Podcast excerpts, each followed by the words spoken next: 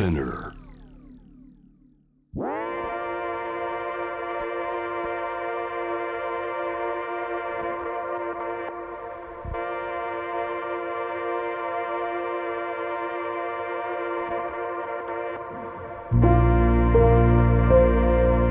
J-WAVE セレクションジェネレーショントゥジェネレーションストーリーズオブ沖縄2019年6月23日。沖縄慰霊の日に放送された番組を放送しなかった部分を含めディレクターズカットとして16話に分けて配信します。ジョン・カビラさんがお父様カビラ長生さんにインタビュー。初回は太平洋戦争中そして敗戦まで長生さんが台湾で過ごした日々のお話です。J-Wave Selection. Generation to Generation. Stories of Okinawa. ジョン・カビラです、えー目の前に父のカビラ長生がおります。どうぞよろしくお願いしまこすちらこそよろしくお願いします。いろいろ沖縄に関して、えーそして、えーご自分に関して、えーお父さんに関してもいろいろ伺います。よろしくお願いしますいやーこういう機会を与えられたっていうことは夢にも思いませんでした。息子からインタビューを受けてで私のことを語る。まあ同時にこれは息子に対して伝えたいことを伝える機会この機会与えられた。J-WAVE に感謝します。こちらこそ。これは沖縄でも聞こうと思えば聞聞けます。聞けるんですか、あはい。インターネットで。じゃあ沖縄の人たちにもぜひ聞いていただきたいことをこれから話し合えることを楽しみにしてます。こちらこそ。6月23日は、えー沖縄慰霊の日です。制定されたのは1961年なんですね。太平洋戦争の末期昭和20年1945年の3月から沖縄で激しい戦闘が行われました。日本軍そして連合軍まあ米軍ですね。昭和20年の6月23日に、えー日本軍の組織的な戦闘が終わったとされているんですがさあお父さんあのー沖縄戦は経験していないんですよね？そうですね。私は台湾生まれ台湾育ちですから、はい、当時は旧制7年生の台北高等学校にいました、はい、それで、まあ、今の、あの短期大学に、まあ、当たるような学校で、えー理科お釣りという医学系に進むべくはい学んでいた、うん、17歳の時にはい、全校帝国陸軍に召集されて、えー沖縄に上陸する前に、えー大日本帝国陸軍二等兵になってました。はい。徴兵されたわけですね。そうですね。はい。まあいわゆる学徒で出兵ということになるわけですね。そうですね。まあ私たちはあの、えー学徒出陣と称してたんですけれども、はいまあ当時はあの警備召集などという名前がついていて、はい。えー沖縄に対する上陸が迫っているので、うん。台湾にもまた上陸しかねないということで、まあ全島若者は14歳からうん。召集されましたね。中学生ですね。そうです。今で言うと。えはい。これ招集された時のことは覚えてますか？はっきり覚えてますよ。うん。えーというのはあのが学校そのものがもう軍隊になったわけですから学校自体が閉鎖になってえそこに、いいまあ、軍服を支給されたんですけども、はい当時正式の軍服はなくて、え。はい。えーなんと下着をえ支給されてえ。はい。それが軍服だと称してですねえ？街を歩くとですねお前らなんで下着で街を歩いてるんだっていうことで他の兵士から指さされて糾弾されたことがあるんですよ。はい。しかしこれが我々の軍服でありますというそういう状態でした。そういうような状態で、これ戦況はどう理解してたんですか当時は？えー度重なる空襲を受けてましたからね、台湾。うん、でもそれほどひどくはないと思ってたんですよ。しかしその防戦の状況を見てるつまり高射砲で打ち上げるとかあるいは友軍の飛行機がこれを迎え撃って撃つとかいう度合いがだんだん少なくなってきてましたね、うん、だからなんとなく劣勢になっていたという感じはありました。これはあのかなり長兄、まあ、僕の一番上の叔父にあたる長身、叔父がいるんですけれども、えー、年齢が確か20年違うんですよね。そうですね。そうなると経験も豊富従軍経験もはるかに長い。長兄は何と言ってたんですか？長兄は私の一番上の兄は台湾軍司令部の防空管制についての担当してましたので、はい、だから戦争は非常に厳しくなってるっていうことと、うん、それからあの次男の長保という兄も召集される、はい、彼は陸軍部長あ伍長でしたからね、まあ、すぐ可視官。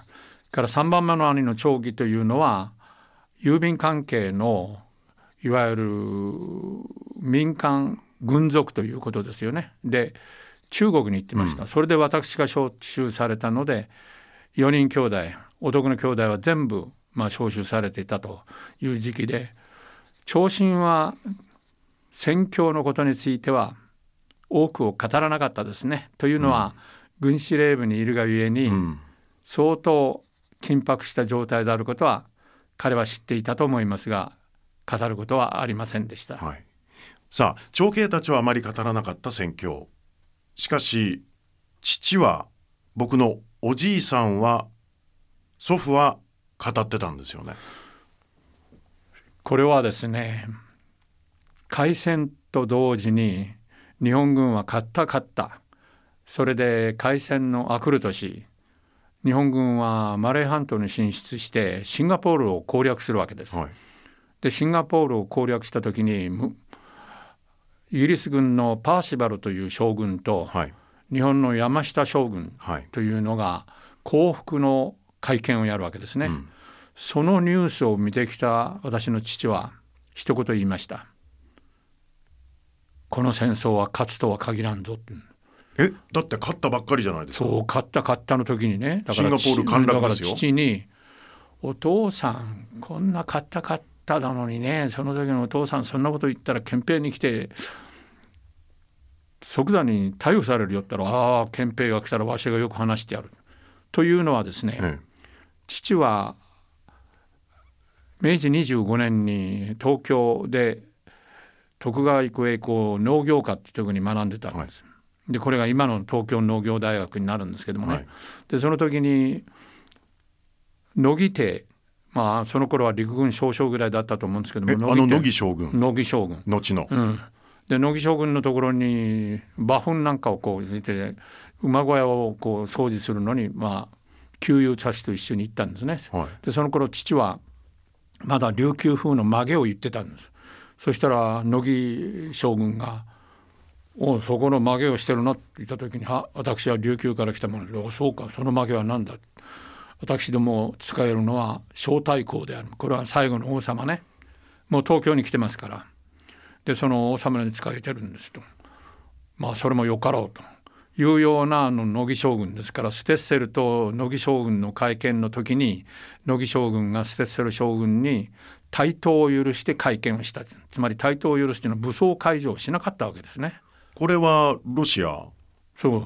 時のロシアですよね。時の日露戦争のあの勝利を収めた日本、うん、セッセル将軍。将軍にた、うん、うん、その時に乃木将軍はなんとステッセル将軍と握手をして言った言葉、はい「昨日の敵は今日の友」我々司令官として多くの将兵の血を流したと。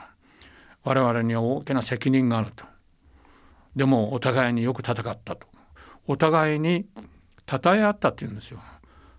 それを見てるもんですから知ってるもんですから私の父は山下将軍とパーシバル将軍の会見を見てね、はい、なんと傲慢なことだと。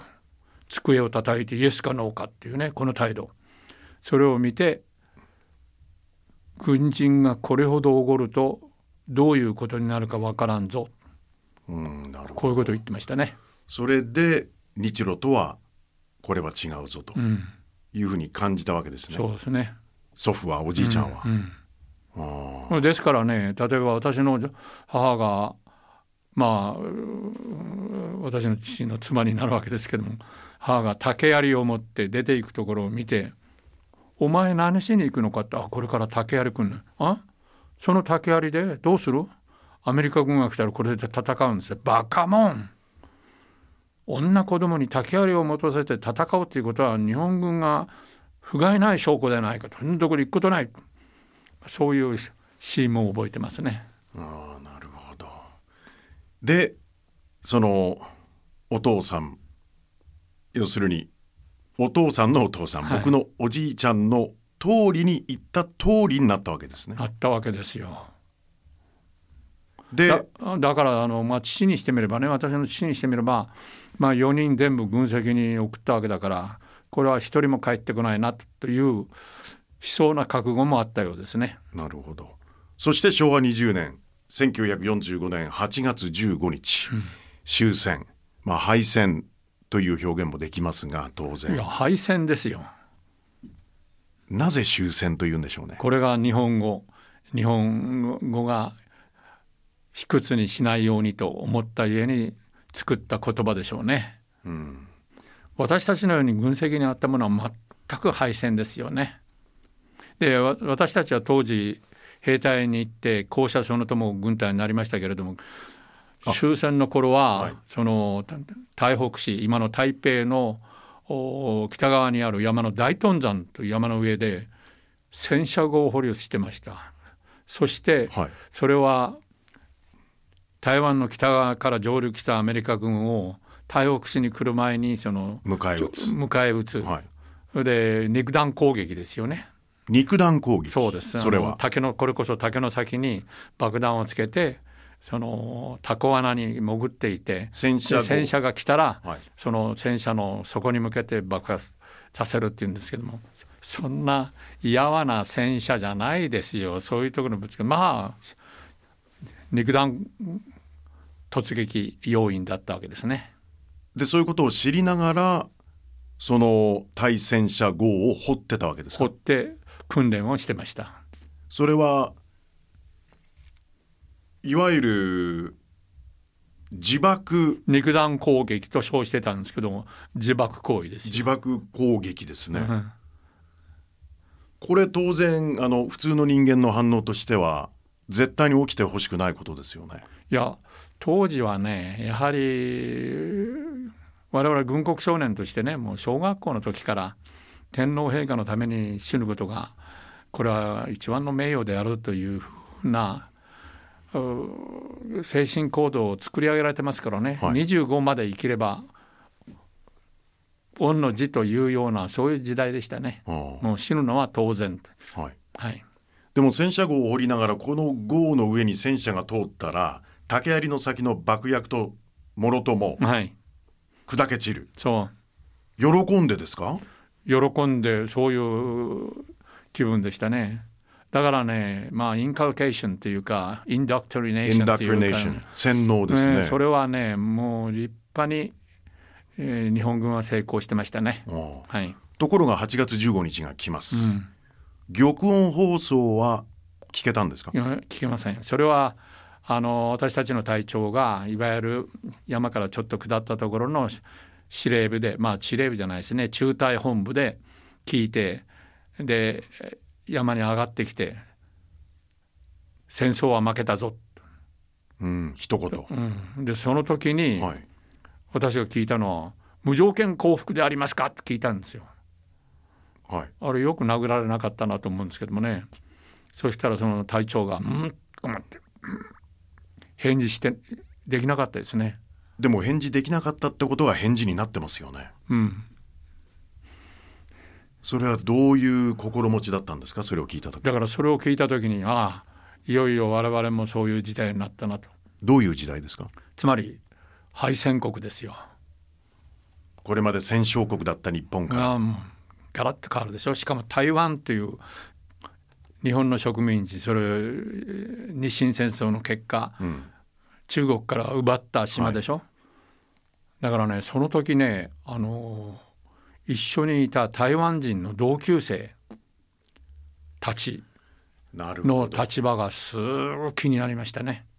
え気になったという気になったちのあ私たちは敗戦国民だけども、彼らはあ戦勝るある意味ではこれは中国にこれは戻されるなという気はその時にもすでにしましたね。でも台湾の同級生たちは複雑な心境だったんでしょうねそういう話し合いはされました？いやしてないんだけども同級生がそういうことをそのは話しに来た台湾人の同級生がいて俺たちはどうなるんだったらその同級生はなるようになるさっつったその台湾人の同級生が一言のように言うなとか言って怒ったっていうことは後で聞いたんですけどね。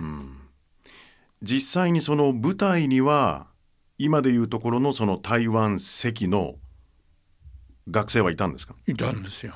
従軍してるわけですよね。もちろんまあ植民地の台湾なので、まあ台湾生まれ台湾いわば台湾人うんも日本人うんとして召集されるわけですよそうね。その心持ちはもう想像を絶しますね。そうですよ。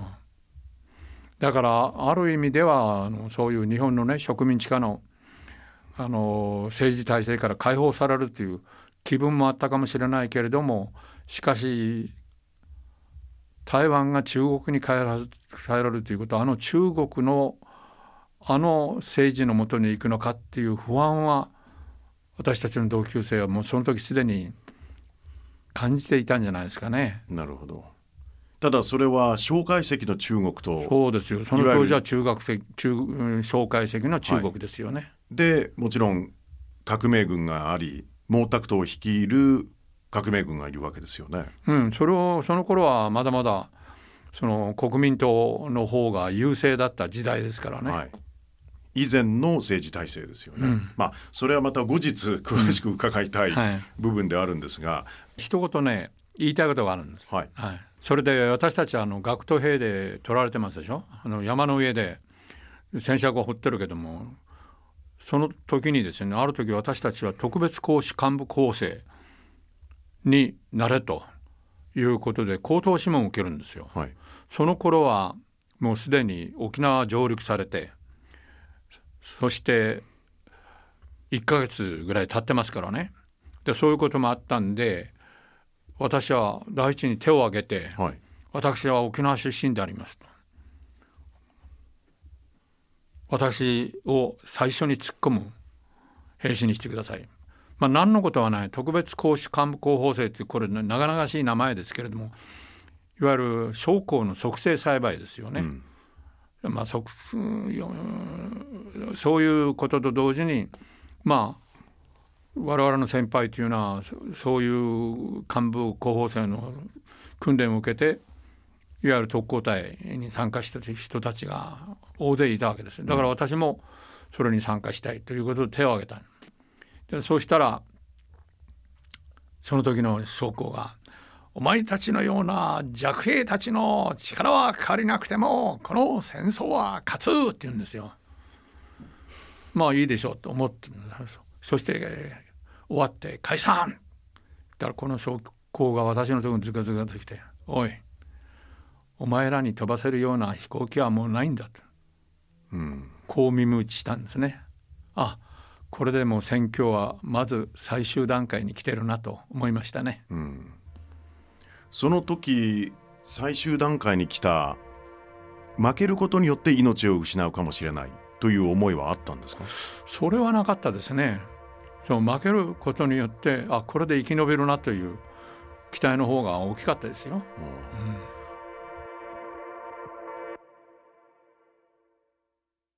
J-WAVE Selection Generation to Generation Stories of 沖縄1回目はここまでとなります。